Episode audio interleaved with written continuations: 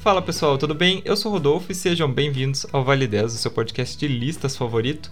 Faz tempo aí, né, que as vendas físicas de CDs, LPs, elas caíram muito, né, principalmente por causa das vendas digitais, mas houve uma época aí em que eles vendiam muito, né, já que esse era o único jeito que as pessoas tinham de ouvir uma música que elas queriam no momento que elas queriam, né, que não dependesse do rádio e tal.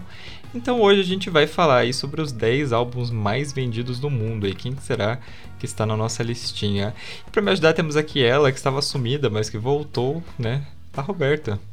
E aí, galera, estamos de volta diretamente do tempo em que a gente podia fazer cópias não autorizadas em fita cassete em casa. e também temos aqui um reforço especial hoje, que é um amigo da Roberta que ela chamou aqui que é o Alexei, que ele vai se apresentar aí pra gente agora. Oi pessoal, tudo bom? Então, é, sou o Alexei aí, Roberto me convidou aí para falar um pouquinho sobre esses 10 álbuns aí mais vendidos aí, né? É, bom, eu sou geógrafo, eu inclusive conheci a Roberta dando aula, né, no mesmo cursinho. E a gente vira e mexe aí, conversa um pouco sobre. Um pouco não, né? Quando vê, a gente tá mandando um monte de áudio aí sobre música, sobre bandas até meio desconhecidas, assim, e, né, enfim, daí ela... Que além de hipster, nós somos o... nós somos membros honorários do, do fã-clube de Porcupine Tree, oficial. Próxima vez que... que, que é, depois que terminar essa pandemia, né, quando voltarem os shows, aí a gente já, já tem até já um rolê marcado já, né, pra ir pra, pra ver um show do Porcupine Tree, né se o Steve Wilson fizer um CD que vale a pena a gente assistir, né? Porque tá difícil. Pois é, pois é, pois é. Com certeza ele não ia estar nessa lista dos 10 mais vendidos, né? Ô, dó. Legal, legal. Você, você é músico? Você toca o quê? Qual que é a sua relação assim com a música? Explica pra gente. Certo. Bom, desde criança, assim, eu sempre tive, né, minha família, assim, ela sempre teve bastante ligação com a música. Meu avô, ele tocava piano e tudo mais. E eu sempre fui mais chegado à parte rítmica, assim, né? De batuques, né? No caso, bateria, né? Então, é, atualmente eu também toco bateria. Eu tinha duas bandas aí, mas a gente acabou tendo que encerrar. E, encerrar não, né? A gente tá no, por causa justamente da pandemia, assim, a gente tá sem ensaiar e tudo mais, então a gente não sabe aí quando que retorna, né? Mas assim, não, não, não, não sou músico profissional, é mais uma, uma questão de hobby mesmo, assim, né? De tocar e fim de semana, juntar os amigos e, e com uma das bandas a gente até começou a fazer música própria, assim, né? Composições, assim, mas, mas como eu falei, assim, nada, né? A gente não chegou a gravar essas músicas em estúdio, é mais assim por, por hobby mesmo, né? E agora, nesses dias, né, meio que de isolamento aí, eu sempre também tive violão em casa, então comecei a tocar mais violão e, e até né, estudar um pouco e, e, e, comecei assim a tirar músicas e tudo mais, até cheguei a comprar uma guitarra também, então aí é passando o tempo aí com música mesmo, sabe? Entendi, legal, bem legal. Roberta, você também fez aula de bateria uma época que eu lembro, né? Foram longos três meses de aula na época. Mas é, eu cheguei a fazer, mas como eu não tinha bateria em casa, foi meio difícil, daí a vida veio acontecendo e eu acabei parando, assim, nunca mais nunca mais fiz. Eu fiz coral um tempo, né, para não dizer assim que eu essa tive um tempinho maior de, de prática, mas nada muito profissional também não. Entendi. É, eu quando eu era bem criança, assim, eu fazia aula de flauta no colégio, eu lembro. Ainda sei tocar, assim, porque era um é instrumento bem facinho, assim, de de, de você tocar, pelo menos eu, eu acho. E fiz aula de piano também uns anos, assim, mas também não tinha piano em casa, é difícil você manter o ritmo e tal. Mas eu, saudades, eu gostava, assim, quando eu for bem rico, eu vou ter aqueles piano de cauda, assim, na minha sala, daí eu, eu volto a fazer aula de piano. Você botar um vestido brilhante, assim, cantar em cima. Não, eu vou tocar, o Igor vai pôr o vestido e vai ficar ah, em cima, boa, cantando. Boa, pode ser também, pode ser. Mas então é isso, gente. Vamos começar.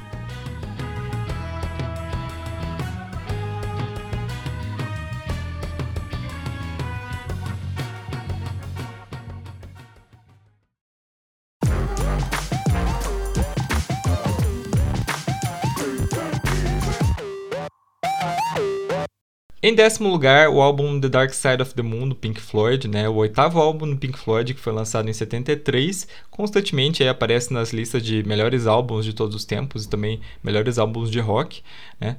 No total foram vendidos 24,4 milhões de unidades e ele se tornou, né, referência, né, por causa da capa muito icônica, né, que é aquela capa do Prisma, mas também porque tem algumas das músicas mais amadas pelos fãs, né, como Money, Time e As Them.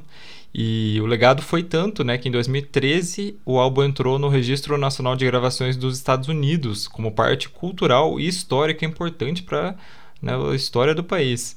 E, e aí fica mais uma questão de curiosidade para vocês, mas tem uma teoria que vale a pena mencionar, que é o Dark Side of the Rainbow, que é um rumor que surgiu lá nos primórdios da internet, final dos anos 90, que são pessoas que encontram sincronia entre a obra né, e o filme Mágico de Oz é, o antigo, né, de, de 30 e alguma coisa. Então temos aí alguns exemplos, por exemplo, que quando você coloca o álbum para escutar junto com o filme, você consegue encontrar diversos paralelos, né, como por exemplo, quando a Dorothy está balançando né, em cima de um muro, o verso da música Breathe é, diz, né, balançando na maior onda. E também a música Money começa exatamente quando ela abre a porta, né? E percebe que ela não está mais no Kansas, mas sim na Terra Mágica. E, e aí tem aquela aquela passada, né, que é totalmente diferente, né, quando ela sai do preto e branco vai pro colorido e também é quando começa a música.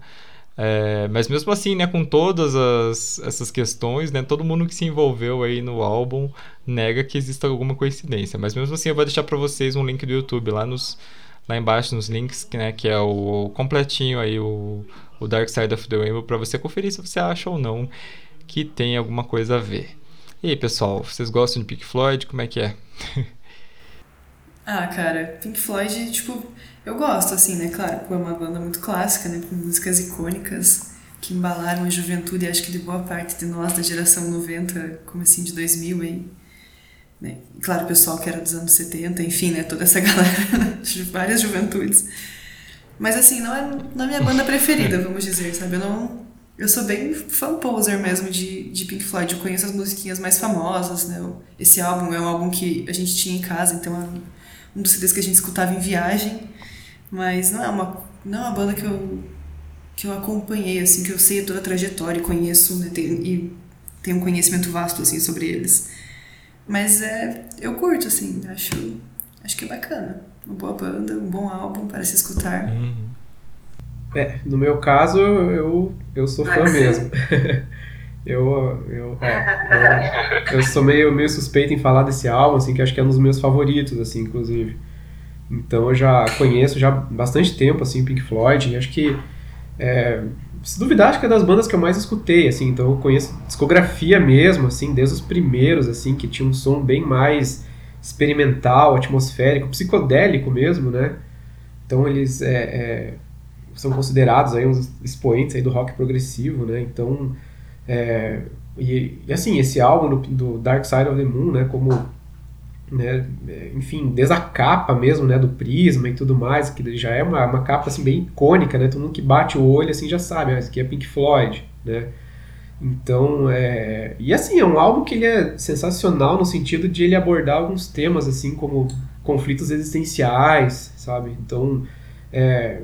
já na primeira música fala sobre questão de, do envelhecimento, assim, né? E questões de sentido da vida mesmo, né? Tanto é que na própria Time também isso é abordado, né? Que fala às vezes da questão que a gente acaba perdendo tempo, né? Ou que o tempo vai passando, então fica aquela aquela coisa assim, né? o que, que eu fiz da vida, né? Então, putz, assim, é um, é um tipo de som assim que às vezes né, é interessante você escutar assim de, de luz apagada assim e ficar tipo reflitão assim mesmo, né? Bem interessante, né? E tem outras curiosidades, assim, ao longo do álbum também.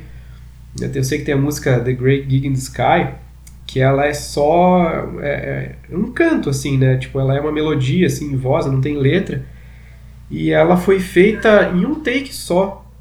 Se eu não me engano, o nome da, da, da cantora é Claire Torrey, acho que é o nome dela. E, é, e foi uma tomada única, assim. Ela cantou e daí, né, terminou assim. E a música, né, não sei quantos minutos tem a música, 4, 5 minutos. E ela terminou e falou: ah, não, não, sei se ficou bom, né? Vejam aí o que vocês acham. Tava todo mundo assim, tipo, de boca aberta, assim, olhando assim, cara, tá perfeito, tipo.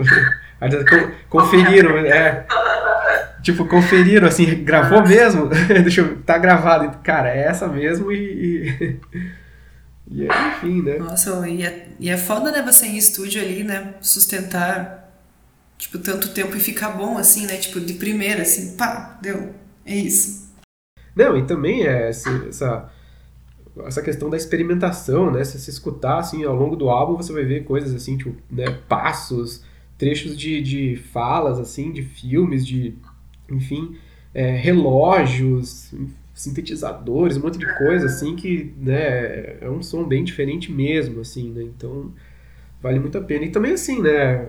Eu sei que ele ficou assim por muito tempo nas paradas da Billboard, né? Entre os mais vendidos, assim, né? Claro, ele aparece na lista aqui e, e, e assim, é, é, eu sei que, tipo, é muito tempo mesmo, assim, coisa de mais de 10 anos. Então é é um álbum bem memorável, né? E eu só, eu só queria saber quem que foi a pessoa que fez essa sincronia com, com o filme Mágico de Oz, né? Porque como que a pessoa teve essa ideia, cara? Sim, eu sempre me pergunto isso, cara. Sei lá, vai que, tipo, a pessoa tava em casa escutando o álbum e daí tinha um filho na sala assistindo o filme, a filha, sei lá. E daí ele percebeu, falou, nossa, mas isso aqui encaixa, deixa eu ver, sabe? Não sei. Porque é, realmente são coisas muito diferentes uma da outra, né? Tipo, pra alguém ter conseguido encontrar essa relação. Pior que eu não assisti inteiro, eu vi alguns trechos. E assim, eu vou dizer que, cara, é impressionante. Oh, mas você estava falando antes, né, que, tipo, tem o, a, a capa do álbum, né, é o prisma e tal. Que realmente isso é icônico, é o símbolo do Pink Floyd, não, não tem como não pensar, né? Quem é. Ai meu Deus, eu ia falar da Vinci, a louca. Quem é Newton perto de Pink Floyd com o Prisma, sabe? Tipo, não tem como comparar. Mas você sabia que eles tinham pensado em colocar o, na capa o surfista prateado do Quarteto Fantástico? Sério? Isso eu não sabia. Uhum. Tipo, foi uma das ideações de capa quando eles estavam elaborando o álbum e tal. E tem uma outra coisa também que o, o álbum quase não se chamou The Dark Side of the Moon. Era pra ter se chamado Eclipse, porque tinha uma banda lá em 72, que é a Medicine Head, uhum. que eles deram o mesmo nome de álbum, né? Tipo, também fizeram um álbum com esse mesmo título. E daí o pessoal do Pink Floyd ficou, puta merda, agora não vai dar mais, né, pra botar esse nome. Só que daí como esse álbum, né, dessa outra banda não fez muito sucesso, eles acharam melhor deixar o, título original.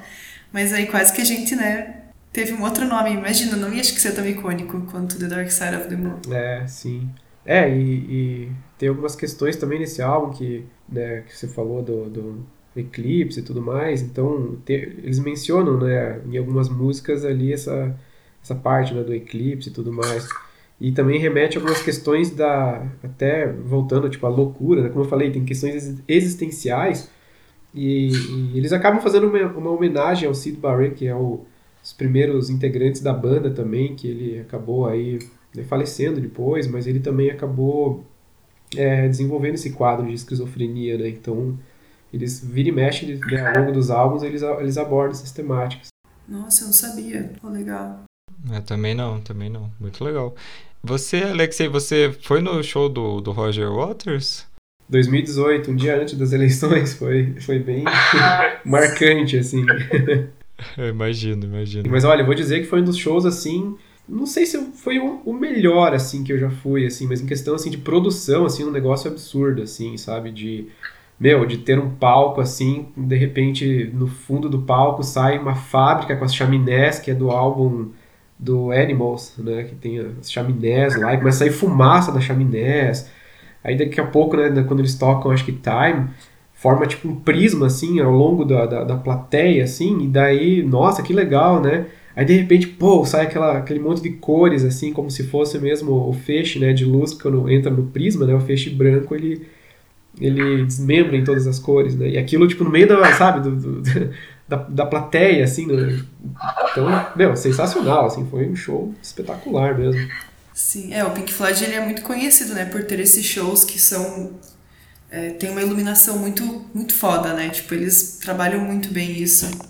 Eu lembro que a gente tinha uns CDs gravados, uns shows gravados em fita cassete, que passava acho que na Band, sei lá, nos anos 90. E a gente tinha uns que meu pai gravava. e era muito, muito da hora, assim. Eu lembro de eu pequenininha assistindo, cara, eles tinham já naquela época, assim, uns efeitos de luzes muito legais, muito, muito legais mesmo. Sim. E também eles fizeram um show uma vez lá em Pompeia, né? Show não, eles fizeram uma espécie de um.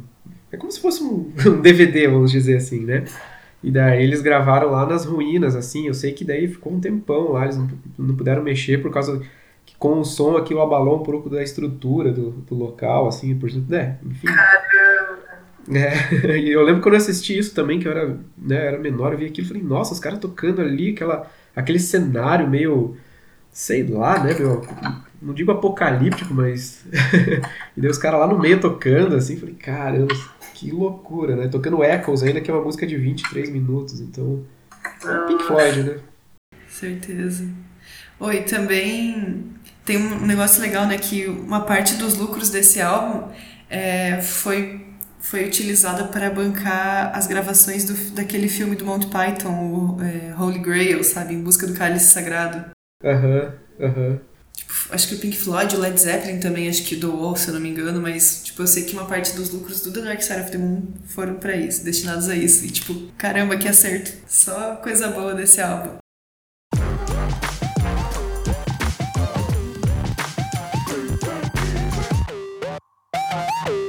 Em nono lugar, nós vamos falar do álbum homônimo do Metallica, né? lançado em 1991 também é conhecida aí pela galera como Black Album, vendeu 25,2 milhões de unidades. É, e o álbum conta aí com os maiores sucessos da banda, né? O Enter Sandman, The Unforgiving, Nothing Else Matters e Sad But True. E esse álbum também marca uma mudança no tom da banda, né? Que, que passou a ser um. passou de um som mais pesado para algo mais comercial, digamos assim. Mas segundo fontes, né, ocorreram diversos problemas e contratempos durante a gravação do álbum, tanto que ele foi responsável pelo fim de casamento de três membros da banda, Caramba. olha só. Deu, ruim esse papo. Bom, Metallica é, é polêmico, né? Porque tem. Eu sei que tem muito metaleiro mesmo que não curte, né? Que justamente fala que eles são muito comercial, que é um metal meio farofa, não sei o quê. Mas eu acho que eles. Eu até tava falando ontem com a Roberta, né? A gente tava comentando que eles são, assim, porta de entrada pro, pra galera eu acho porque eles realmente são, assim, o, o, exemplo de metal que eu acho que todo mundo tem, né? Sim. É, e, e esse é. álbum. Pode falar, Roberto. Não, não, isso eu tava com, é, concordando mesmo. é, não, mas é bem, é bem isso mesmo. Eu acho que é um álbum é, é porta de entrada mesmo e, e, e ele marca, assim, um, um justamente né, uma, uma transição ali do Metallica que começa ali. Tanto é que eles são até considerados os fundadores do thrash metal, né? Junto com Slayer, Anthrax, enfim.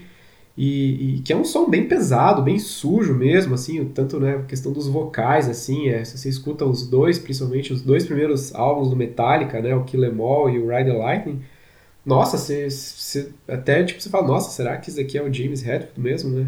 Aí depois, é, no Black Album, assim, é, é, é, notável a diferença, né? Então, assim, é, eu, eu entendo que a galera mais true mesmo acaba não, não como é que eu posso dizer, assim, é, não curtindo muito, porque realmente é um, é um álbum bem comercial mesmo, mas eu vejo que, que o lado positivo disso é que até então, né, esse álbum ele é de 91, né, 90, 91, 91. Isso, Isso 91. Né? E até então, assim, né, o, o metal como um todo não era um gênero que, que, que era muito, muito difundido. Até hoje ele não é, né, mas na época, tipo, muito menos. Então, assim, é, foi realmente uma coisa assim que a galera começou a ouvir assim, falou, cara, o que, que é esse tal desse metal, né? Esse som pesado, assim, pô, até que tem umas melodias no meio, até que é interessante, né? Então ele acabou ficando um pouco mais aceitável, né? Ele trouxe, assim, digamos, o metal para um patamar mais conhecido e aceitável pelo público geral, né? Você pode até não curtir muito, mas aí a pessoa escuta lá Nothing Else Matters, né? Então, tipo, pô, a musiquinha é bonitinha. Quem que não acende o isqueiro, né? Tipo, nessa hora, não tem como. Mas é. Esse álbum também, ele, ele, ele teve, assim, digamos, um papel fundamental do produtor, que é o Bob Rock, é um cara conhecido aí também. Que ele que, digamos, estimulou bastante essa, essa mudança e essa. Ele que teve uma, né, uma influência muito grande, assim. Então, por exemplo, a, a, galera do Metallica, né? Tipo, antes, ah, a galera fazia tudo meio isolado ali, meio que na loucura. Então, tipo, ele, ele meio que estimulou a galera a a fazer a composição junto ali no estúdio mesmo, né? E, e, e acho que o principal é, é, foi o, o acompanhamento que ele teve né, com o James né, nos vocais, que justamente é, é, mudou bastante a forma dele cantar, né? Então, nos primeiros álbuns, aquela coisa mais rasgada, mais gritada mesmo, então ali ele já se percebe que, que é um vocal bem mais trabalhado, né? Uhum. É, tipo, meu, esse álbum, ele é, ele é. Eu acho que ele é muito importante, assim, pra história do rock, por mais que tenha toda essa aura de, ah, se venderam, não é a mesma coisa e tal. Mas não dá para negar a grandiosidade dele em questão de, de público, né? E realmente, como a gente falou, né? É a porta de entrada para drogas mais pesadas. Não é muito o estilo que eu curto, né? Particularmente falando. Eu escuto também, sou bem poser zona de Metallica. Eu escuto, tipo, dessas quatro aí, músicas que você, que você citou rolando no começo, eu escuto acho que duas. Que é Enter Sandman e Nothing Else Matters. então, tipo... muito, muito... Tipo, não é muito o estilo de música que eu escuto, né? Eu sou mais do do metal progressivo, assim, do que do metal metal, né, particularmente falando. Mas, cara, é, é incrível essa, esses números que eles alcançaram na época, né? E sem contar também que todos os singles desse álbum acabaram ficando entre os 100 mais vendidos da Billboard. Então, tipo, pô, é um feito muito bom pra uma banda de rock, eu acredito. É ótimo. Essa Nothing Else Matters, na verdade, é, é... Agora, eu não sei se foi o James que separou ali, né? Porque teve três separações ali. No... É uma letra assim que falava mais da saudade que ele tinha da esposa assim ao longo das turnês assim mais extensas e tudo mais. E o fato curioso é que ele tinha vergonha dessa música, tinha vergonha de mostrar a música porque, né, pô, metálica ali no começo ali, né, porrada e tudo mais, aí o cara vem com uma musiquinha bonitinha de amor. Ele assim, ele, né, ele falou uma vez que ele tinha vergonha de mostrar pra banda. Ele chegou, ó, meio que assim, ó, tem uma música aqui, não sei o que, vem o que vocês acham. Daí que os caras curtindo, sabe? Falando, não, legal, vamos colocar uma musiquinha meio baladinha e tal. E, e, ela, pô, fez bastante sucesso até hoje, né? Um dos maiores sucessos da, da banda, assim. Então, é bem engraçado, né?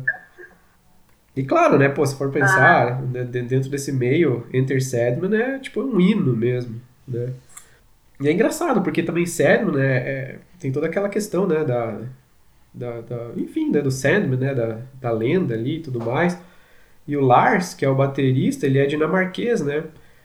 Quando chegaram com essa letra, ele falou, cara, não entendi nada que vocês estão falando. Tipo, quem que é Sadman? Então, tipo, eles tiveram que explicar pro, pro Lars, né?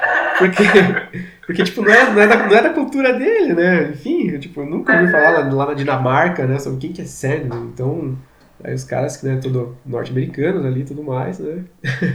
Pô, falando, falando na bateria, eu vi um negócio que eu não sei se é verdade, talvez você possa me, me confirmar isso, Alexei. Que esse álbum, eu não sei se, ele, se foi ele inteiro ou se foram algumas músicas, enfim, mas diz que ele é um álbum muito marcado pela bateria, assim, porque, tipo, até vários sons que você tira no baixo, eles a galera meio que projetou pra bateria essa função, sabe? Então, eu não sei se é muito verdade, mas escutando, assim, as poucas músicas que eu escutei faz um pouco de sentido, assim, né? Mas não sei se é verdade. Não, sim, é, é, com certeza. É que na verdade também tem um outro fator, que na verdade o Lars ali e o James meio que disputam ali a, a liderança da banda, né? É que ele banca a banda, né? Tipo, ele era o filhinho de papai que falou, ó, oh, galera, eu quero fazer uma banda. Sim. e daí tem, tem, um, tem um lance engraçado que no álbum anterior, que é o Injustice for All, é, eu sei que, enfim, né, teve a mudança do baixista que entrou, agora eu me esqueci, o Jason, Jason Newsted. Ele entrou, né, porque o baixista anterior, eles, né, a banda sofreu um acidente de ônibus e o, e o, e o baixista, que é o Cliff Burton lá, ele morreu, né, então uma grande perda e tudo mais. Então, enfim, ele entrou na banda nesse novo álbum, né, do Injustice for All, e quase você não escuta o baixo nesse álbum, assim, é tipo a bateria super alta ali, você tem bastante dificuldade para escutar, assim, né. Eu sei que esses tempos lançaram, tipo, eu não lembro quem, assim, mas é uma coisa meio é, feita em casa, assim. A galera pegou, assim, e, e, aumentou, digamos, o baixo nas músicas, né? E lançaram, assim, o álbum chamado Injustice for Jason, né? Que daí você consegue ouvir o baixo nas músicas. E, meu, e ficou muito melhor ficou muito melhor do que o original, assim, porque, pô, você escuta ali o peso do baixo ali, que realmente, cara, você não escuta o baixo nesse álbum, assim, você tem que prestar muita atenção. Nossa, eu achei que, tipo, eu achei que o álbum não tinha uma. Tipo, ele tinha sido meio assim, o baixo realmente tinha ficado mais apagado, assim, tipo, por não ter tantas, tanta participação, mas então foi tipo uma sacanagem, isso é uma injustiça mesmo. Sim, sim. É, essas, essas bandas, assim, é, deve ter muita história, assim, de gente fazendo esse tipo de coisa, assim, sabe? Pra. Não é nem prejudicar o outro, assim, mas é pra, tipo, ah, não, não posso. Eu sou o líder da banda, eu preciso ficar em primeiro, assim, sabe? Deve ter várias, várias histórias desse tipo. Sempre rola nessas né, competições. É difícil evitar, eu acho. Por isso que muitas vezes assim você vê, né? Ah, por que, que a banda acabou? Por que, que fulano saiu da banda? Porque, puta, às vezes rola um negócio de ego ali dentro ali que é pensar num ambiente de trabalho tóxico mesmo, né? Que você, ah, cara, dou fora. Com certeza. Tipo, a minha banda favorita, eu sei que muita gente não gosta, mas é o Oasis. E, tipo, meu, o Leo e o Noah passaram, tipo, a discografia inteira do Oasis brigando, assim, saindo na porrada, literalmente. E nem valia tanto a pena, né? Brincadeira, Rodolfo. Mentira, não é brincadeira, mas, mas é a vida. Não, tô, tô acostumado. Tô acostumado.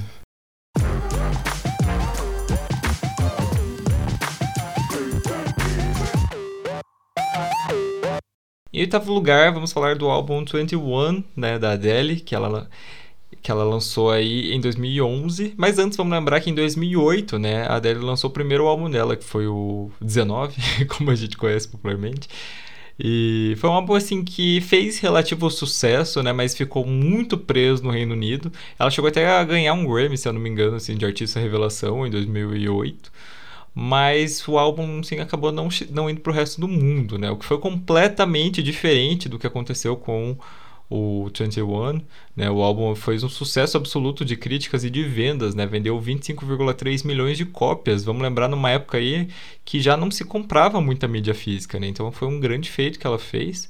E entre as músicas do álbum aí, as mais clássicas, né, a gente tem Rolling the Deep, Set Fire into the Rain e Someone Like You, né, que ajudou muito na venda de lenços pro povo, de tanto que o pessoal chorou.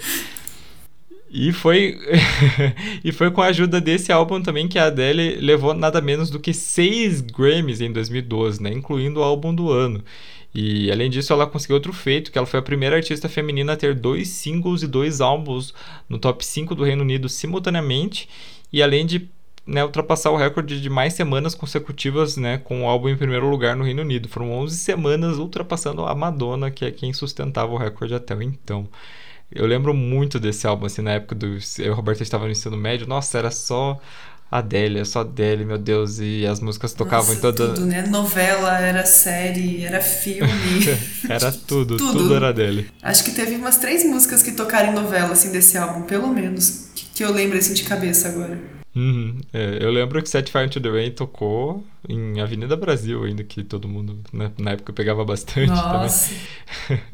Mas a Adele é aquela coisa, né? Eu, eu, sei que a primeira vez que eu ouvi, assim, eu falei, nossa, quem que tá cantando? Que vozeirão, né? Aí você, pô. Tipo, eu pelo menos, assim, a minha experiência com a Adele foi assim. Quando eu ouvi, eu não lembro qual foi a música que eu ouvi. Mas, cara, quando eu ouvi, assim, aquele vozeirão e ela cantando daquele jeito ao vivo, assim, falei, cara, tipo, respeito.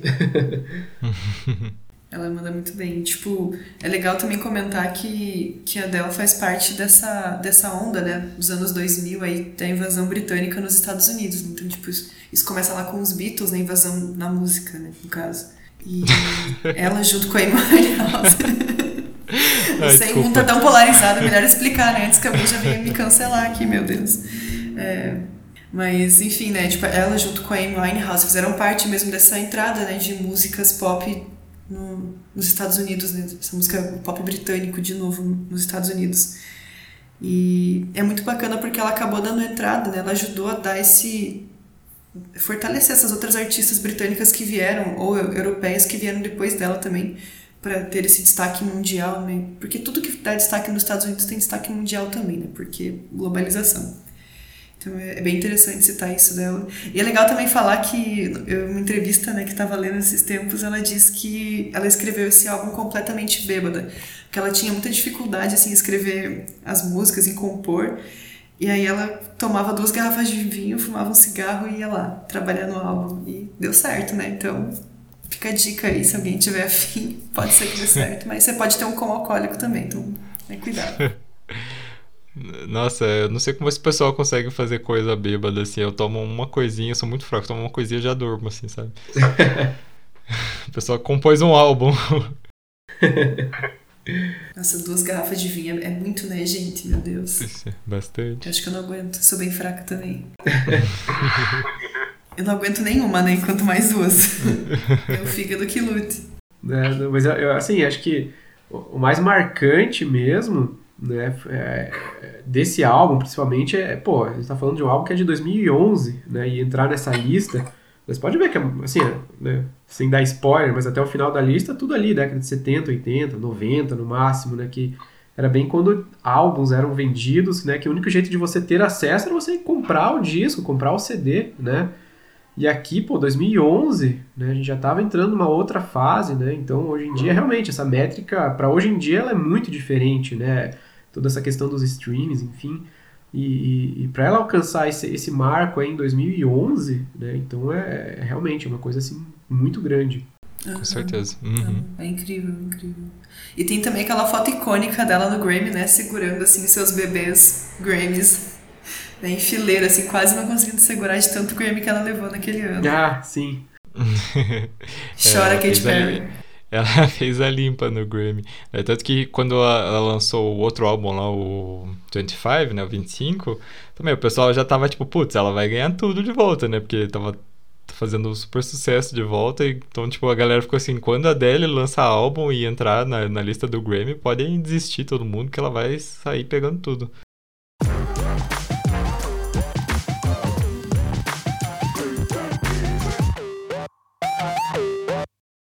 Em sétimo lugar, nós vamos falar do Rumors, do Flatwood Mac, que foi lançado em 77, né? E é o 11 álbum na banda. Olha só como o povo trabalhava.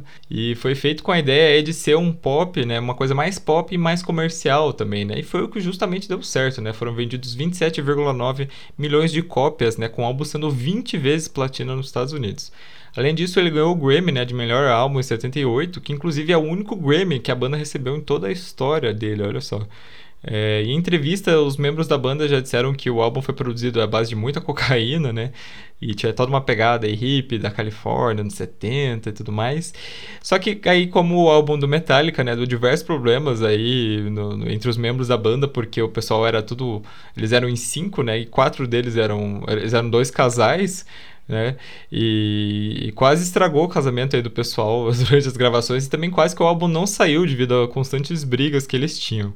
E entre as músicas do álbum, né, tão, estão os singles é, Gone Your Own Way, Don't Stop, You Make Loving Fun e Dreams, né, que a Roberta até comentou uma vez aqui no podcast, né, que tinha virado meme no ano passado, porque é por causa daquele vídeo do TikTok, né, do, do cara andando de skate, né, e inclusive foi responsável né, por trazer o Flatwood Mac de volta, né, digamos assim, porque só por causa do meme essa música ganhou mais de 200 milhões de plays, né, por causa do, do, do vídeo do homem andando de skate.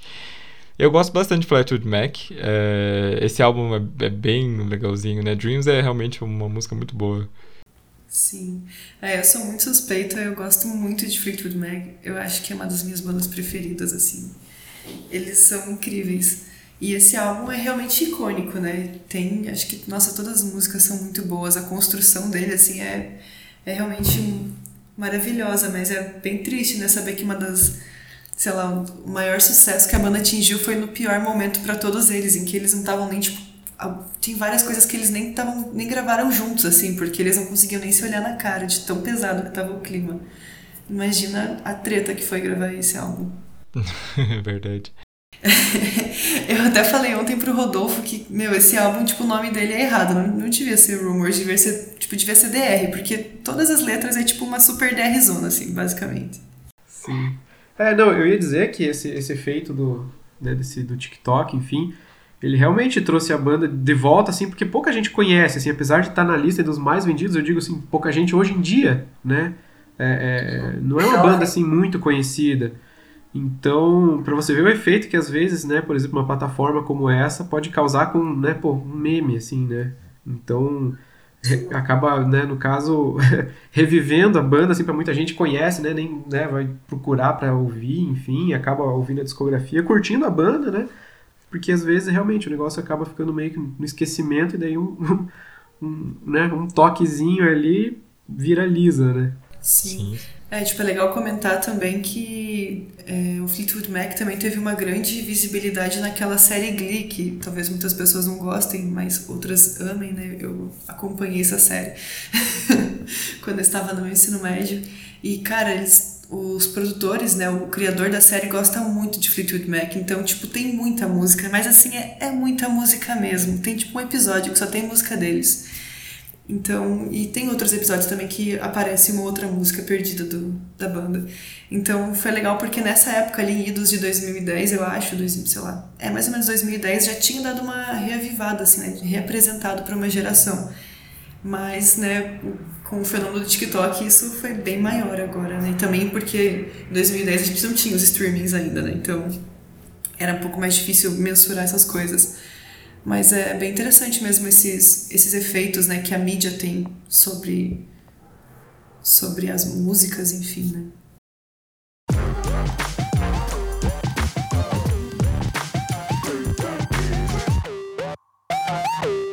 Em sexto lugar, nós vamos falar de The Bodyguard da Whitney Houston, né? Que no, em 1992, não sei se vocês vão lembrar, mas a Whitney protagonizou o filme Guarda-Costas, né? E teve um sucesso comercial assim absurdo para a época. E para a trilha sonora do filme, ela gravou seis canções inéditas, né? Incluindo a famosa, né? I Will Always Love You. E o álbum se tornou aí somente a trilha sonora mais vendida da história, com 28,4 milhões de cópias, né? E além das músicas da Whitney, ainda tinham músicas, né, performadas por alguns artistas como o Kennedy e a Lisa Stansfield. E chegou a ganhar o Grammy, né, de álbum do ano e foi 18 vezes certificado platina. E em 2017, né, em homenagem aos 25 anos do filme, o álbum foi relançado como I Wish You Love, More From The Bodyguard, contendo as músicas originais, remixes e versões ao vivo. Mas é engraçado, né, que ontem a Roberta tava falando, né, que é, ela ganhou aí, né, o Grammy álbum do ano e ela ganhou o Framboesa de Ouro, né, de pior atuação ao mesmo tempo. pra você ver, né, que tem gente que não nasceu pra atuar, mas pra cantar pelo, por outro lado, né, meu Deus, é um ícone. É. É interessante, né, essa, essa questão, assim, de ter um, também um, um, um, álbum vendido, né, um disco vendido por ser, tipo, trilha sonora de um filme, assim, né. Então, é... E, e é bem isso, né, ainda mais ela participou do filme, então, né, só que, claro, né, acho que melhor se tivesse só cantado, talvez.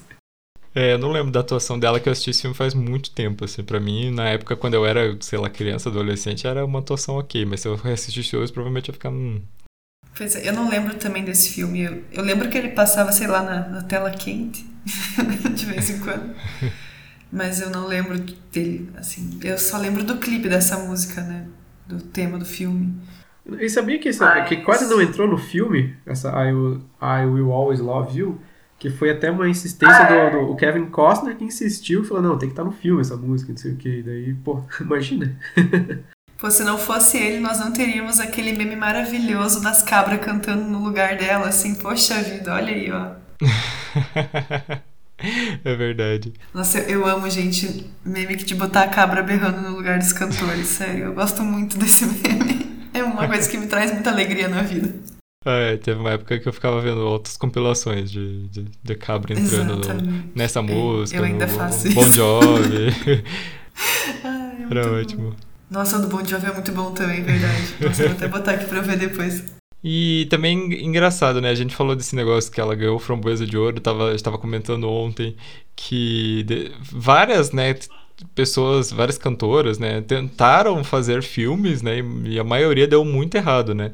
Por mais que esse tenha dado certo, né, a parte do, da discografia e tal, a atuação, né, segundo os críticos, não foi essa co essas coisas. A gente teve o filme da Madonna, né, o nossa, não lembro o nome. Destino Insólito, acho que ela também ganhou altas framboesas.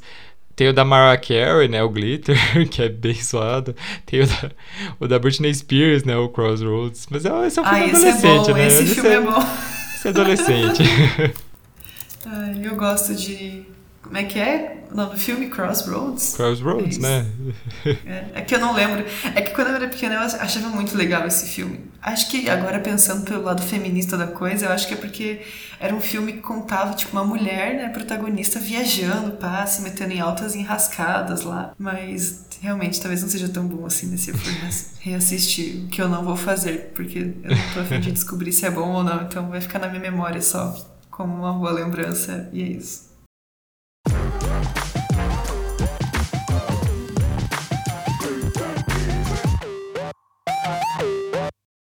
Em quinto lugar, nós vamos falar do Led Zeppelin 4, né? Do Led Zeppelin. É, na verdade, esse álbum ele não tem título, né? Mas os fãs chamam de Led Zeppelin 4. E é impossível não falar, né, do, do sucesso e da, também da história do rock, né, sem falar do Led Zeppelin, que vendeu aí com esse álbum 29 milhões de cópias. E no álbum aí tá sim os sucessos mais absolutos da banda, né? Black Dog, Rock and Roll e a clássica, né, Stairway to Heaven, que a gente mencionou aqui lá no nosso episódio sobre músicas que os artistas odeiam, né? Que o Robert Plant odeia essa música, inclusive prometeu até fazer uma doação para uma rádio que disse que não ia tocar mais a música. E mas assim como o álbum, né, a própria banda entrou no Hall da Fama do Grammy, né? Mas vocês sabiam que a banda só foi indicada uma única vez em 1970 como artista revelação e eles não ganharam, ou seja, o Led Zeppelin não tem um Grammy, né, pra vocês verem. Que loucura, né? Das injustiças da vida.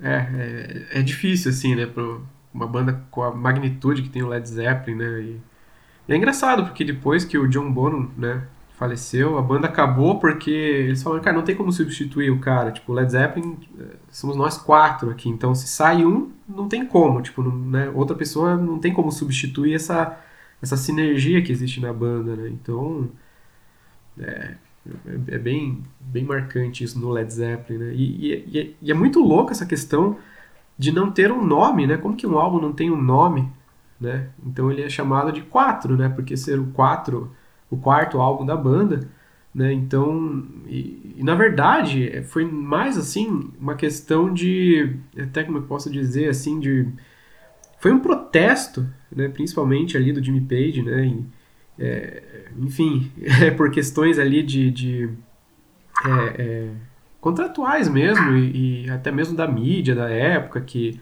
estavam falando algumas coisas do Led Zeppelin. Então eles eles falaram que, que assim que tudo que eles já tinham feito pela banda, né, que a imprensa ainda via é, é, como Led Zeppelin, como simplesmente uma banda meio comercial zona e tudo mais. Então eles meio que tipo, ficaram meio de cara com o que estava sendo falado da banda. E eles falaram, cara, então a gente vai fazer um álbum sem título aqui, né? Porque é, passava-se a ideia que era mais uma coisa visual, assim, o Led Zeppelin, aquelas roupas, né? Aquele cabelão do Robert Plant. Então, tipo, foi um protesto eles não colocar nome no álbum, assim, né? Então, porque justamente tipo, não é por causa do nome, não é por causa da capa que as pessoas estão comprando nosso álbum, é pela qualidade do som, assim, né? Então a galera tava meio pistola, assim, então foi, foi meio que nessa pegada, assim, né?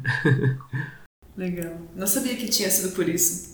Mas, enfim, é, esse álbum eu, eu também, eu, como eu falei, né? Eu sou meio poser de rockzão mais clássico, assim, então também, tipo, Led Zeppelin é uma banda que eu gosto bastante. Eu escuto, acho que, de todas essas bandas de rock que a gente falou até agora, é que eu escuto mais, assim, esses rocks mais clássicos. Mas também não é tanto assim que eu, que eu escuto para me considerar uma fã, assim, sem que.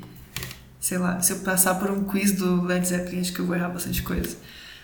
Mas eles são muito icônicos para o mundo da música, né? Tipo, não tem como negar também a, a importância do Led Zeppelin pelas, pela contribuição deles. E esse álbum também. Esse álbum, tipo, é droga, né? é porta de entrada para drogas mais pesadas também. Com certeza, todo jovenzinho adolescente né? A grande maioria deve ter começado a escutar rock aí por esse álbum, talvez.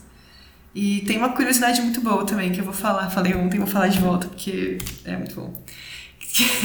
tem essa música, né, rock and roll deles. E, tipo, tem uma hora, assim, tem um solinho, né, no, no, meio da música ali, daí quando termina o solo, já entra no próximo, começa a cantar os versos ali, e daí parece, se você escutar, assim, Parece que ele tá falando, vocês são loucos, vocês só votam no Lula. Prestem atenção. Deixa eu ver se eu acho. Como que é o nome? É... Ah, é naquela parte que ele fala, é, no final é. Moonlight. E daí parece que ele tá falando, vocês são loucos, vocês só votam no Lula. É muito bom, sério. Depois vai escutar a música aí, ó. Dá uma pausa, bota pra tocar no reprodutor que você vai ver. Eu não consigo mais escutar essa música depois que me falaram isso. Tipo, não existe mais essa música no meu repertório. Aí tem na, na, Black Dog tem uma hora que ele fala que eu vou na casa do Juvenal. Pronto. Sério? Ah, essa eu lembro. Essa eu lembro. Meu primo já tinha falado pra mim. Peraí, vou, vou botar aqui pra escutar depois. Desconstruindo Led Zeppelin, né? Muito bom. Uma banda, né, com toda a sua, com a sua trajetória ali, né, com a sua, com a sua origem ali no blues, mas depois que, né, com pegadas de heavy metal, de funk, tipo, né, uma miscelânea de coisas e Enfim. Mas uma coisa curiosa desse álbum é a capa dele também, né? Que é uma capa, assim, bem simples, se for ver. Que tem tipo um senhorzinho, assim, com um monte de varas nas costas, né? E é um quadro, né? Uma pintura. E que essa pintura tá pendurada numa parede toda detonada, né? Que é um papel de parede, assim, todo detonado. O que é interessante é que essa, essa pintura, né? Que é um na verdade, é uma pintura antiga que o próprio Robert Plant ele tinha achado numa loja de antiguidades, assim, sabe? Que é uma pintura lá do século XIX. E, e, e a ideia dele colocar essa, essa, né, nessa parede, né, meio que parece ser de uma casa demolida, assim, porque é, é um papel de parede todo já, né, tipo, zoado, assim, enfim. É, todo descascado e tal. Então, é, é, quando você olha dessa jeito, você não entende muito, mas quando você olha a contracapa, quando, né, quando você abre, do outro lado tem, parece que, tipo, é, a parede meio que termina e daí tem, assim, um lance, tipo, de uma floresta que daí, de repente, tem uma cidade, um prédio, né? Então, a, a ideia que ele quis trazer disso é algo que, tipo, na década de 70 começou a ter essa preocupação pela questão ambiental, né? Na verdade, a gente teve a primeira conferência do meio ambiente foi em 1972, né? Que foi lá nessas conferências da ONU, né? Sobre meio ambiente. Então o Robert Plant ele já tinha, assim, né, digamos, essa pegada mais natureba da coisa, né, que era justamente é, mostrar que era é, como se fosse, assim, é, tipo, o, o velho e o novo contraposto, assim, né, tipo um senhorzinho ali com umas varinhas nas costas, aquela coisa, tipo, bem, é, tipo, agricultura e tudo mais, né, e aí, tipo, umas árvores ali e, de repente, tipo, uma cidade, né? Então, é, digamos, era, seria uma crítica ali, né, essa questão da, da expansão urbana. Né? Então, tem todo, tem todo um contexto daquela capa. Né? Ela não é simplesmente tipo né, um senhorzinho ali e tal. Então, foi tudo, digamos, pensado. Né? Nossa, bem legal isso. Eu não, eu não manjava desse, desse rolê que você falou, mas é bem interessante mesmo que você vê ali um resquício de floresta natural, daí tem aquelas construções mais antigas ali da época industrial de Londres e, e ao fundo um prédio bem moderno, assim, né, pra época, aparentemente. Nossa, é bem legal esse, esse contraste, assim, essa, essa montagem ficou muito, muito boa. Sim, sim. Verdade. É, e... Mas a bandinha de hora, beleza. É, não, e nesse álbum tem um monte de coisas, assim, né? Foi acho que nesse álbum que eles trouxeram a primeira vez os quatro símbolos, né? Que cada, cada integrante da banda tinha um símbolo. Que o, o o símbolo, né, o, digamos, o mais principal, assim, que chama atenção é do próprio do Jimmy Page, né, que é aquele Zozo, né, escrito, que tem um monte de interpretações que, na verdade, ele nunca explicou ao certo o que, que significa, tipo, até para manter um certo mistério, que, na verdade, né, muitos falam que isso é, é uma grande jogada de marketing, assim, né, dos caras ficam, tipo, nossa, pirando um monte, né, o significado daquilo, daí a galera, tipo, busca na astrologia, busca, tipo, na Grécia Antiga, e, meu, começa uma piração enorme, né? Eu, eu não duvido que seria uma própria tiração de onda do próprio Jimmy Page, assim, né? Muito embora ele tenha, assim, um histórico ali, né, de envolvimento, a galera chamava ele de bruxo e tal, né? até na própria contracapa tem um símbolo, né, uma carta de tarô, que é o eremita, né? Que é tipo um senhorzinho, assim, que tem uma, uma, uma como é que é, uma é tipo uma luz, assim, um lampião, assim, né? Bem característico e tal. Então, né, a galera fica, tipo, tudo, né, associando todos esses elementos na, nas obras dele e tudo mais. Aí eu sei que tem, por exemplo, a, o do John Bono, que é o baterista, são três círculos, assim, que eles né, se juntam e tal, né? Então, ah, para ele era representação, se não me engano, de família, uma coisa assim. Mas também existia, tipo, a, a a zoação que era tipo o símbolo da marca de cerveja favorita dele, assim, sabe? Então tem coisas assim que. Cara, eu assim, de verdade, tocando em banda, né? E às vezes a gente, tipo, termina o ensaio, cara. Você tá ali, né, tipo, né, tocando, né? Vira e mexe, toma uma cerveja, um pouco a mais e tal. Cara, rola umas conversas muito loucas que, meu, certeza que às vezes, tipo, os caras assim, cara, vamos fazer uma zoeira aqui, vamos colocar tal coisa, assim, eu, assim, eu, eu, né, na minha experiência, eu não duvido que os caras possam fazer isso, sabe? Tipo, só, só pra zoar mesmo, assim, sabe? E daí você lança lá os boatos, aí pronto, né? A galera pira. E isso, querendo ou não, pô, a, você tá falando da banda, né? Então você acaba virando uma certa autopromoção, né? Nossa, com certeza. Mas é Verdade. muito bom mesmo, muito bom. Não, o John Paul Jones, ele recen... recentemente não, já faz um tempinho, mas ele gravou junto com o Dave Grohl. Né? Eles fizeram Ai, é o Damn Crook Vultures. Sim, eu amo demais esse projeto deles, meu Deus. Eu tô meio de cara ainda com o Josh Homme, não superei ele ser um otário no show que eles vieram fazer aqui. Mas, nossa, eu gosto muito, muito, muito de The Crooked Vultures. Eu queria muito mais um álbum, eu queria muito ir no show deles.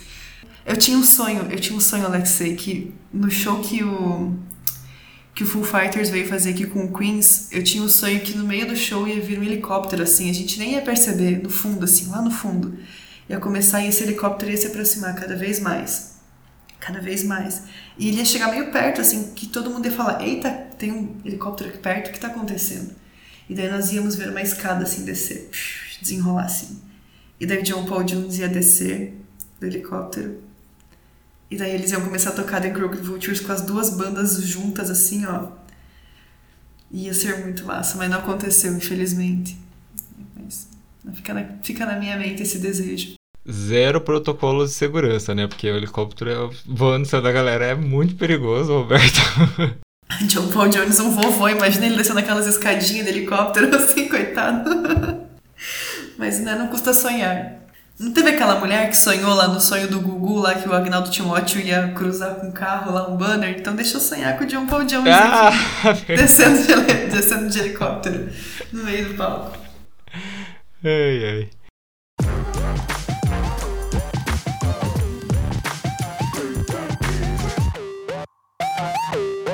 Em quarto lugar, vamos falar do álbum Back in Black do ACDC, né? O sétimo álbum da banda australiana é considerado um marco aí para a história do hard rock mundial, né?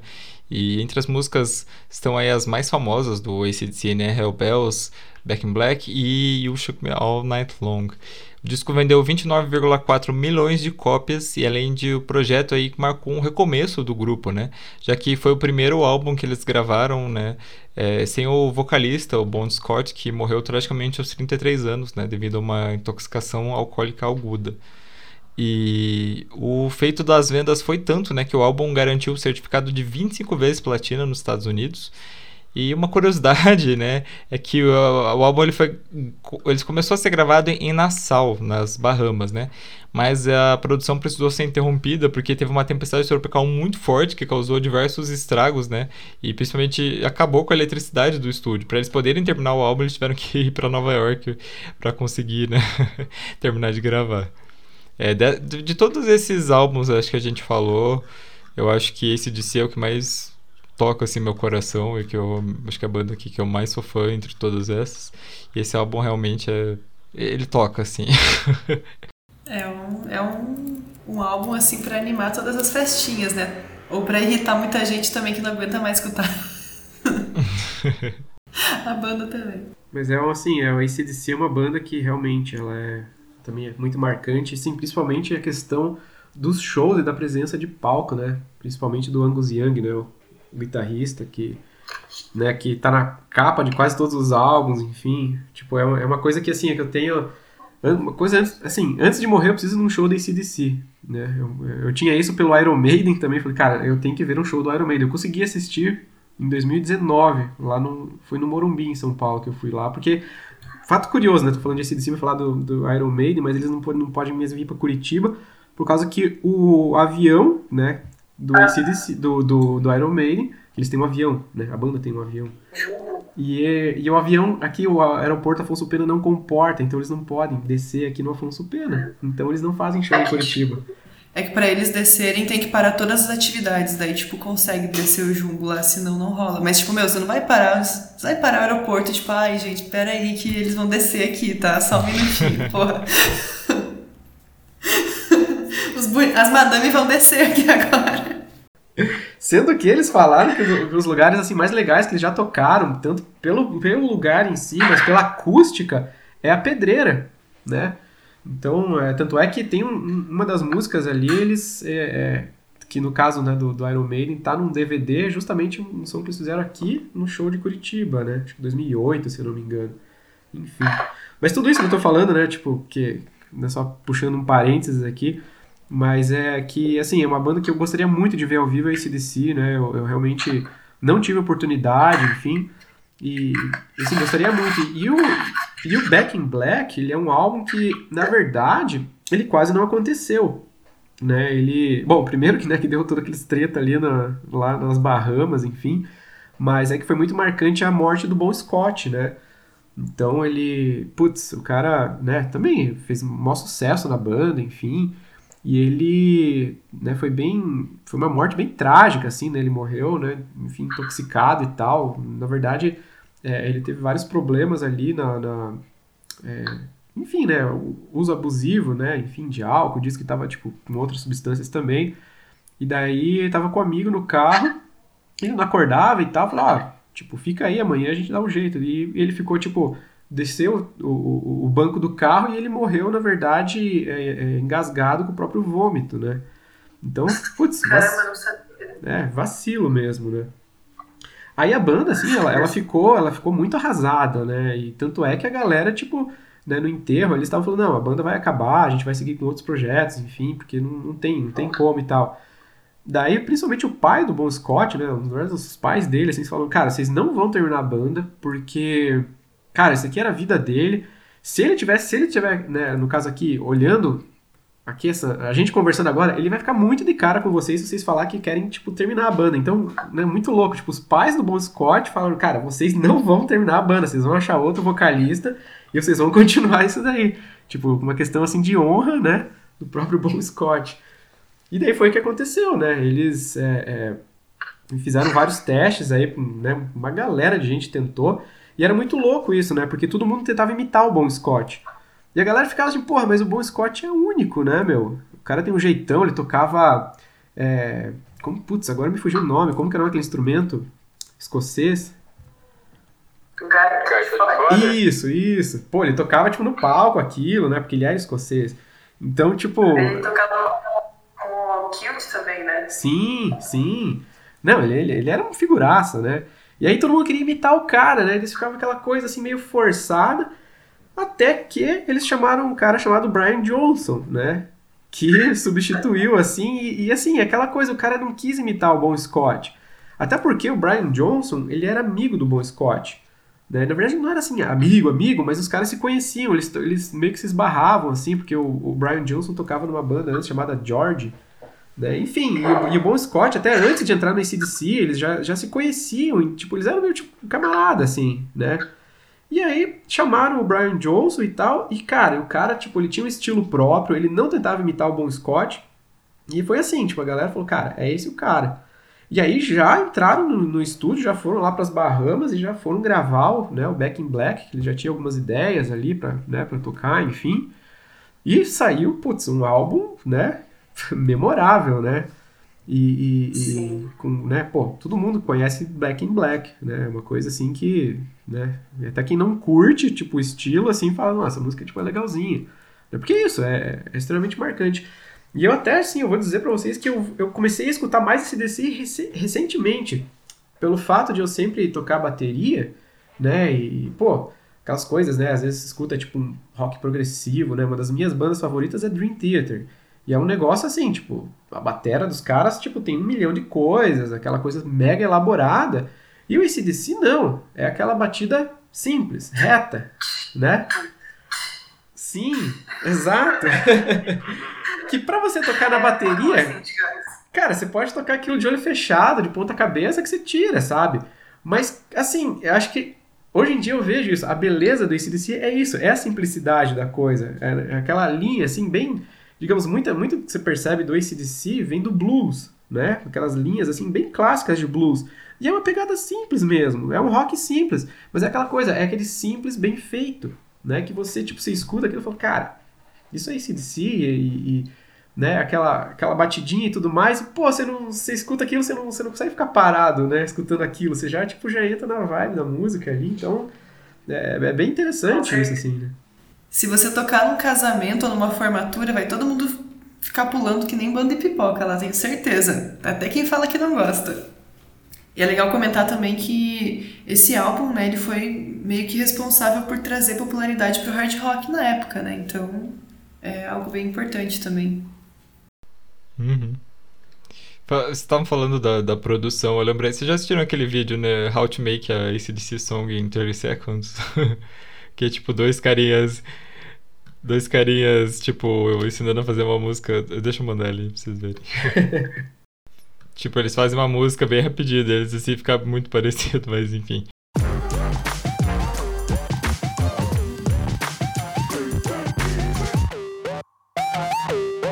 Em terceiro lugar, nós vamos falar de Come On Over, da Shania Twain. Né? É, bom, o estilo country ele não é muito popular no Brasil, né? até porque a gente tem o nosso próprio country, digamos assim, que é o sertanejo, mas ele é muito popular onde? Nos Estados Unidos e também no Canadá, né? E o ano era 1997, né? E a artista Shania Twain lançou seu terceiro álbum, né? O Come On Over. E alguns hits, né, foram responsáveis, né, por, por puxar as vendas, né? Principalmente o You're Still the One e Man I Feel Like a Woman, né? Que entrou para a trilha sonora aí de diversas novelas, né? Como O Corpo Dourado e Laços de Família. E além disso, né, foram vendidos 29,6 milhões de cópias e esse álbum ele tem três recordes, gente. Ele é o álbum country mais vendido da história, é o álbum de uma artista feminina mais vendido da história e também é o álbum de uma artista canadense mais vendido da história. E só pra você ter uma ideia, né, o álbum e os singles, né, receberam nove indicações ao Grammy, tanto de 1990 quanto de 2000, e ela levou quatro. Essa, essa é música, assim, você pode, assim, não saber do que a gente tá falando, se você escuta uma dessas músicas, né, eu, principalmente eu acho que o You're Still The One, você sabe, tipo, não, essa música eu já escutei, já. Sim. Cara, eu, eu sou muito suspeita para falar porque eu amo demais Shania Twain. Sério, eu gosto muito. O meu tio tinha um DVD e ele botava pra tocar, e daí, tipo, eu aprendi a gostar dela por causa dele. E ela é muito maravilhosa, sério. Meu Deus, é muito bom, sério. Eu gosto muito dela. eu vou dizer que eu, nossa, eu, eu, eu lembro também, ali, final da década de, de 90 e tal, quando eu era criança, assim, e, nossa, quando eu vi, assim, falei, cara, eu fiquei apaixonado por ela, assim. tipo, eu literalmente era apaixonado por ela, assim. E é bem isso, meu. Você escuta, tipo, man, I feel like a woman. Pronto, é isso. Sim. É, e assim, ela trouxe, é, é bem isso, né? O, country não é um, um, estilo, né, muito difundido, por exemplo, aqui, né? Mas ela conseguiu trazer esse country de uma maneira, tipo, né, mais, digamos, pop mesmo, né? Com elementos muito mais pop, né? Misturou o country com o pop e virou essa coisa que, né, que é única, né? E, e com certeza isso atingiu, né, o mercado internacional em cheio, né? Porque, querendo ou não, esses ritmos, quando são assim, né, muito característicos, né, o country, ele acaba ficando muito restrito ao local de origem, assim, né? Então, ela conseguiu difundir de uma maneira, né, bastante interessante. Sim, eu digo mais, assim, né, porque além do, do pop e do country, tem, tem muita pegada de rock também nesse álbum em particular, né? Então, e, e tem um equilíbrio, eu acho bem legal, tanto, tipo, dá pra ver que é um country, mas você tem um equilíbrio muito bom também de pop e rock junto, assim. Eu acho que é bem é bem bacana por esse aspecto, assim, são músicas muito para cima, né? E, ou aquele romancezão que pega todo mundo de jeito também. Meu, tem uma das músicas, eu, eu acho que não é desse álbum, acho que é do álbum anterior dela, que é aquela From This Moment. Cara, essa música, ela tipo. Ah, não, é desse álbum sim, é From This Moment On, isso mesmo, desse álbum. Cara, ele é tipo uma das músicas que mais se toca em casamento. Tipo, eu já ouvi algumas pessoas me falarem que tocou no casamento da prima, no casamento da, da irmã, tipo, essa música que a noiva entra, sabe? Então, muitos nichos aí que ela conseguiu abocanhar. É, eu, eu, imagino assim, essa música, até assim, em 2010, ela devia ser, tipo, as músicas mais tocadas do casamento. Porque, assim, depois, todo casamento que eu fui, as pessoas sempre entravam com aquela música do, do Crepúsculo lá, da Christina Perry, sabe? A Thousand ah, Years, tipo, todo mundo entrava com essa música depois. Eu fui nos casamentos ultimamente que eles tocavam uma música que eu acho que é do Ed Sheeran, mas eu não tenho certeza. Putz, não tô achando. Talvez seja do Ed Sheeran mesmo. Ah, We Found Love, essa, acho que é essa aqui mesmo. Tipo, essa música também, muita gente trocou a valsa por essa música em, em casamento que eu. Em dos casamentos que eu fui antes da pandemia. Quando a gente podia se aglomerar ainda. Mas é, né? Tem fases aí, mas, mas From This Moment On é muito. E até no clipe, assim, ela tá meio de branco, pá, tem uma hora que ela tá num vestidão com a orquestra. Eu conheço, tipo, quase todos os clipes dela por causa do meu tio e daquele DVD maldito que ele tinha. E, nossa, são muito bons os clipes, gente. Tem clipe com sapateado, meu Deus, altas produções, arrasou demais.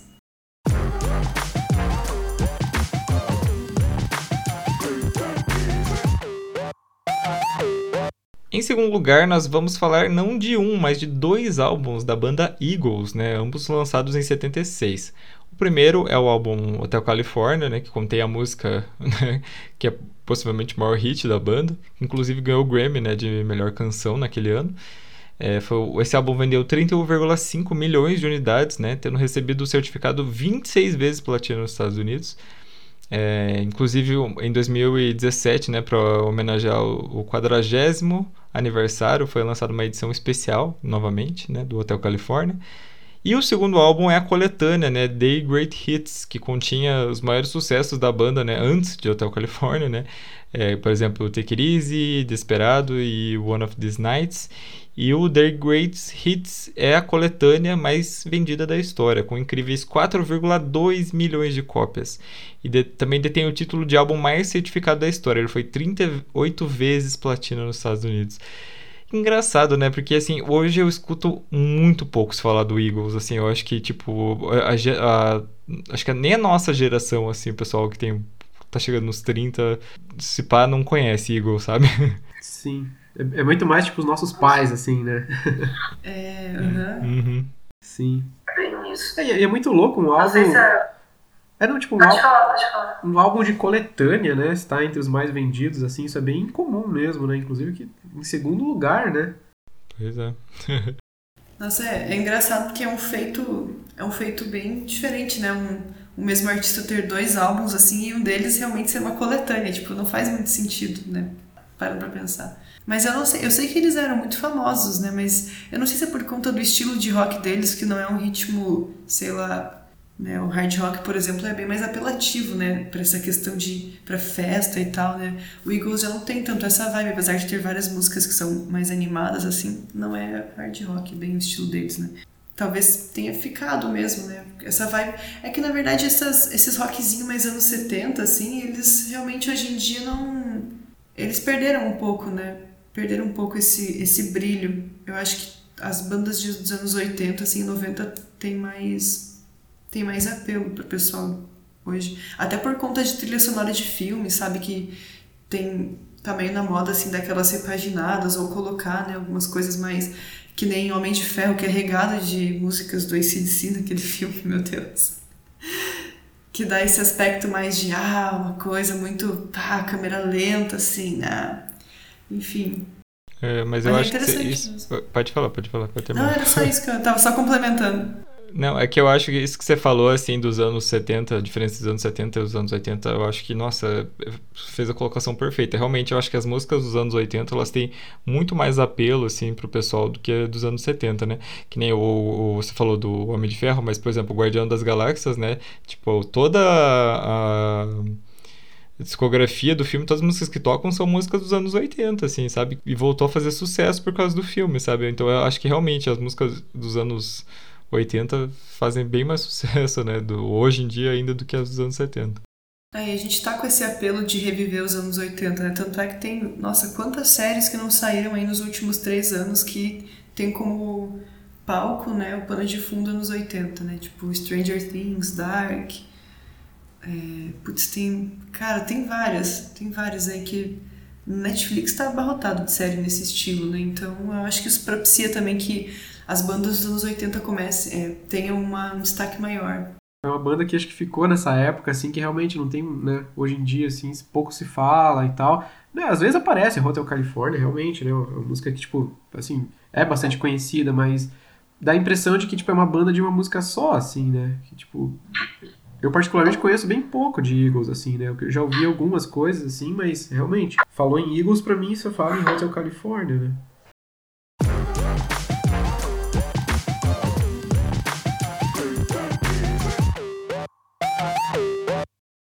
Em primeiro lugar, é thriller do Michael Jackson. O primeiro lugar é dele, gente, obviamente, o rei do pop, né? É, o álbum Thriller aí contém né, uma das músicas, se não for a música assim, mais importante e conhecida assim, da história da indústria fonográfica. É, o Thriller foi o sexto álbum né, do Michael Jackson, em uma época que ele já era muito conhecido né, no mundo todo. E foi lançado em 1982 e vendeu, pasmem, 47,3 milhões de cópias, né? É, o álbum é considerado pioneiro em quebrar barreiras raciais, né? Porque o Michael ele ficou conhecido como o primeiro artista negro a ter mais espaço né, na, na, música popular, né? assim, os, os, obviamente os negros eles tinham muito espaço, né? Mas vamos lembrar aí que os Estados Unidos eles são um país onde a tensão racial existe até hoje. Então, existia músicas para os negros e músicas para os brancos, mas Michael Jackson era aquela assim, que todo mundo escutava, né? É, ele acabou ganhando muito espaço na, na TV, por exemplo, por causa da MTV, né? Ele acabou sendo o, o primeiro artista negro, né, que encont encontrou um presidente né, no, dentro da Casa Branca, né? Foi na época do Ronald Reagan. É, inclusive, na edição do Grammy de 84, o álbum rendeu oito prêmios para o Michael, né? Álbum do ano, gravação do ano pela música Beat It, é, melhor performance vocal masculina por, Thriller, o melhor arranjo, melhor performance vocal masculina de R&B pela música Billie Jean, melhor canção de R&B pela música Billie Jean, melhor performance masculina de rock por Beat It e melhor vídeo musical em formato longo, né, que foi Thriller. Inclusive, o, eu acho assim, o clipe de Thriller é o possivelmente o melhor clipe que já foi feito na história, assim, sabe? É, eu sei que ele é super importante para a indústria, assim, é, em geral, né? Porque foi um dos primeiros clipes que marcaram e tinha toda uma historinha contando, né? Tudo mais, com começo, meio e fim. Então, realmente o Michael fez um trabalho, assim, impecável, impecável. Esse álbum é muito bom, assim, ele, enquanto álbum mesmo, né, a construção muito boa, as músicas são muito, muito boas de escutar. E o Michael tem aquilo, né, de que ele era um artista completo, ele participava de várias etapas da produção, né, então desde coreografias, arranjos, enfim, ele era bem, é muito bem capacitado, né, nesse aspecto. E Cara, a música em si, Thriller também, né, como você disse, o clipe é sensacional mesmo. Eu não sei se é o melhor clipe do mundo, mas ele com certeza foi um clipe revolucionário. Essa questão de ser um clipe que conta uma historinha, né, que ali tem trechos que não são que não é só música, né, com, com imagens, tem toda uma historinha antes, depois é quase um curta, né, se a gente for pensar bem. E é muito legal e realmente foi bastante inovador na época.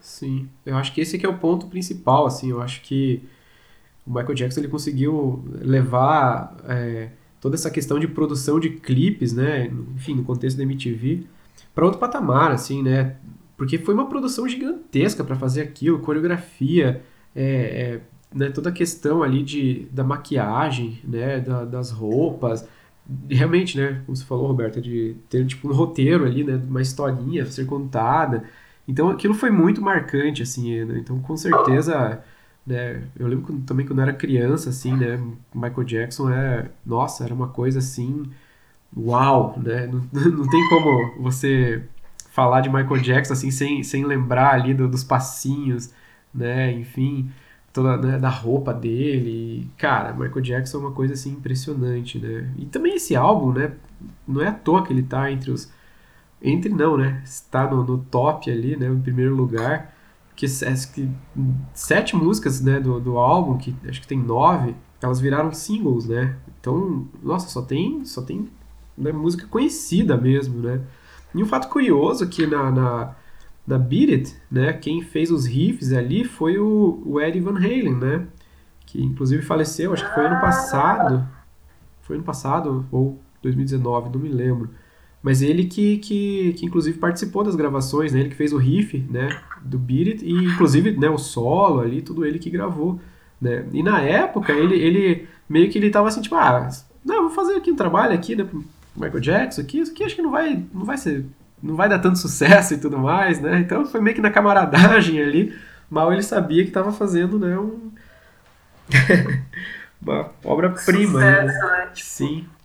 É também Human Nature, eu sei que quase não entrou no álbum, eles não iam colocar, mas daí decidiram colocar de última hora e também é um, né, um sucesso muito grande do, desse álbum. Sim. Mas é incrível, assim, por mais que agora né, o Michael Jackson, a imagem dele, enfim, né, esteja, seja uma figura bem polêmica agora por conta das acusações que, que se tem, né? Enfim, eu não, eu nem sei muito assim, eu não nem acompanhei muito isso para julgar se eu concordo ou não, sinceramente. Mas é, ele é uma figura bem polêmica também, né? Então, Não, ele teve uma infância toda problemática também, né? O abuso, principalmente do pai dele ali, né? Bem complicado. Sim. Não, o pai dele era um cuzão de marca maior, né? Sim. é, mas é bem, né, desde o começo ali com o Jackson 5 ali, ele já. Né? Eu lembro que saiu até uma vez, acho que teve, das antigas já, que saiu um. Tipo um documentário, tipo um filme que meio que contava a história do Jackson 5 ali, da história do Michael Jackson. E eu, eu, isso me marcou, assim, justamente a, a questão do pai dele, assim, né? O tanto que. Pô, que lá era um, era um abuso psicológico enorme, né? Então isso com certeza né, foi moldando ali a personalidade dele, né? Sim. Bom, mas ainda assim, só voltando um pouco pra gente terminar um ar um pouco mais leve, talvez. Né, pra gente não começar a entrar em questões muito pesadas aqui agora, porque, né, por favor, já basta essa pandemia para acabar com o nosso psicológico. Mas é, eu tava dando uma olhada assim e as duas irmãs do Michael participaram também da, das gravações com backing vocal nesse álbum. Então é legal que teve participação da família também, né? Em algumas gravações e tal. Mas é memorável, assim, agora dá, dá um pouco de bad, assim, de escutar esse álbum por conta de todas as polêmicas, né, de pedofilia e tal. Mas, cara, é, é muito impossível, assim, você escutar e não começar a dar uma mexidinha, sabe? Tipo, porque é realmente muito dançante e, e a produção é muito boa, né? É inegável, assim, a qualidade da produção desse álbum. Sim, todos os músicos que participaram ali, né? Bem maneiro. E é assim, né, com o Michael Jackson em primeiro lugar, que nós terminamos a nossa lista de hoje. Mas antes da gente finalizar, nós temos o nosso Vale Indica, então vamos lá.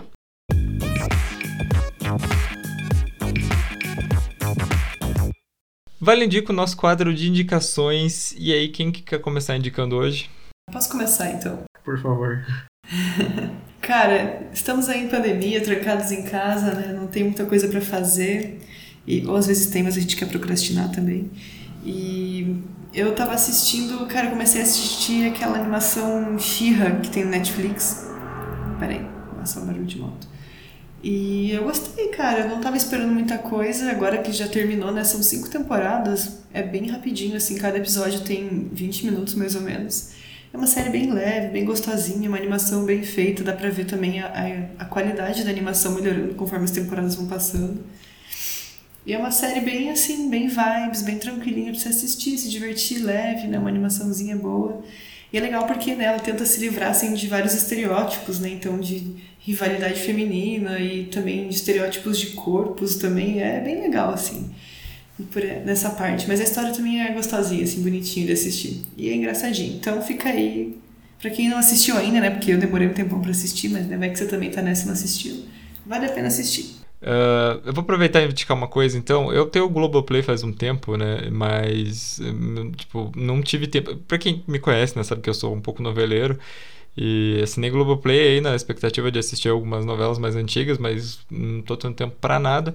Entretanto, essa semana eu comecei a assistir uma novela chamada Espelho da Vida e eu vou indicar ela aí, se você gosta de novela. E assista, acho que vão gostar. Assim, é uma história bem interessante sobre um casal que vai, é, vai para o interior de Minas Gerais para porque o avô do, do menino principal tá, tá falecendo, né? Ele quer ver o neto uma última vez. E, e ele acaba deixando. Só que o neto dele não quer ir pra lá, porque tem toda uma questão de uma ex-namorada dele lá e tudo mais. E eles acabam indo do mesmo jeito. Aí chega lá, o velho morre e deixa uma herança, né, pra, pra ele. E a herança é dinheiro, assim, muito bom. É, o menino ele é diretor de cinema e ela é atriz. Deixa um dinheiro muito bom para eles fazerem um filme sobre uma história lá, de tipo, uma lenda da cidade lá. É, e só que eu, eu tipo, para ele aceitar o dinheiro, ele tem que fazer o filme, ele tem que rodar na cidade. E ele fica muito pistola, porque ele não quer ficar lá de jeito nenhum, enquanto ele tá assim, tipo, a namorada dele tá muito afim de fazer o filme e ela começa a ler a história, ela acha muito legal, não sei o que. E não sei, eu tô gostando bastante de assistir assim quando eu consigo. Eu também percebi que, gente, tipo, a gente às vezes a gente assiste, quando a gente assiste novela na televisão, a gente fica tipo uma hora ali assistindo, mas cada capítulo da novela, tipo, corrido assim, com abertura tem 30 minutos. Então você assiste muito rapidinho, bem rapidinho. Aqui tipo tem comercial, tem abertura e tudo mais, e acaba perdendo tempo, mas mas tô assistindo bem rapidinho, tipo, ontem eu assisti uns oito episódios assim seguidos. Mas é isso, então fica a indicação para vocês. E você, Alexei, novato, o que você quer indicar aí para nós? Pois olha, agora eu vou fazer uma indicação. É, na verdade, como né, a gente estava falando de música, álbuns, eu vou indicar um álbum. Que assim, é, eu comentei anteriormente né, que minha banda favorita é o Dream Theater, né? Então também é uma banda que muita gente conhece. E tem um álbum deles que se chama Metropolis Part 2 Scenes from a Memory. Então é um álbum conceitual que ele conta uma história, né? E, e, e, é bem interessante, assim, porque o, o, álbum em si ele é dividido em dois atos, assim, é a faixa das aulas, o nome das, da, da, das faixas, né? Tá lá, Scene 1, Scene 2, é, né? Bem divididinho, como se fosse, digamos, uma peça de teatro, assim, né?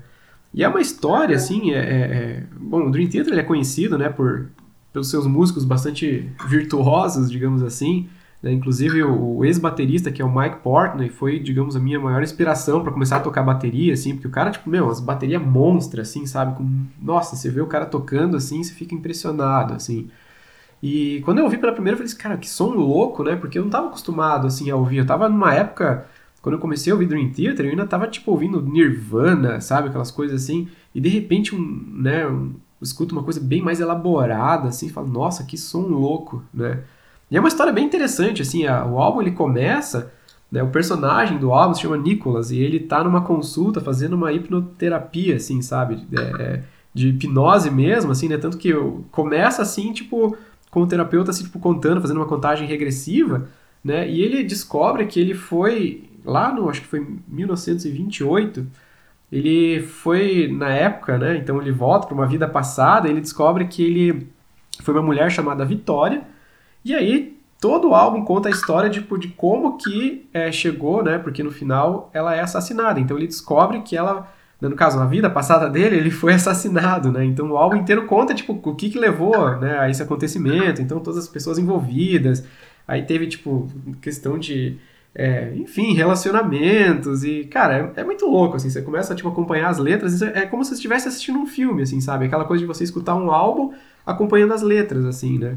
Então é, é uma experiência bem interessante, assim, para quem não conhece, para quem, nunca, quem nunca fez isso, assim, né? Fica a minha dica aí, então. Dream Theater Scenes from a Memory. Legal, legal. Vou marcar aqui para ouvir depois.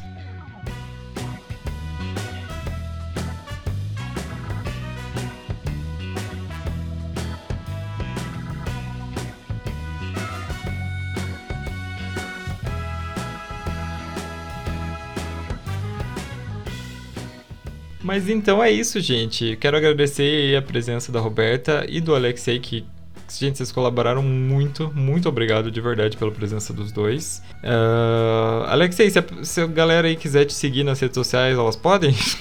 Com certeza. Pode seguir, sim. E, e, agradeço aí o convite da Roberta também, você também, Rodolfo. Valeu, bem legal a iniciativa do, do programa aí. Né? E é um tema assim que eu gosto bastante, então como eu comentei no começo, né, sempre tô aí conversando com a Roberta, a gente fala de música, muita coisa assim, né? Ela falou hoje, eu falei, cara, pô, que massa, vamos aí. Foi muito bom ter você aí com a gente mesmo. Você acrescentou muita coisa, Alexei. Obrigado, Nossa. Valeu pelo convite. A gente que agradece. Mas então é isso, pessoal. Então, se vocês puderem estar seguindo a gente nas redes sociais, vai estar tudo no link, os links aí na descrição, né? As minhas redes sociais, da Roberta. Se vocês puderem estar colaborando aí com a gente com 5 reais por mês lá no Apoia-se, a gente também vai ficar muito feliz. Mas então é isso, gente. Então, muito obrigado por terem escutado o episódio de hoje e até a próxima. Tchau. Tchau. Tchau, tchau.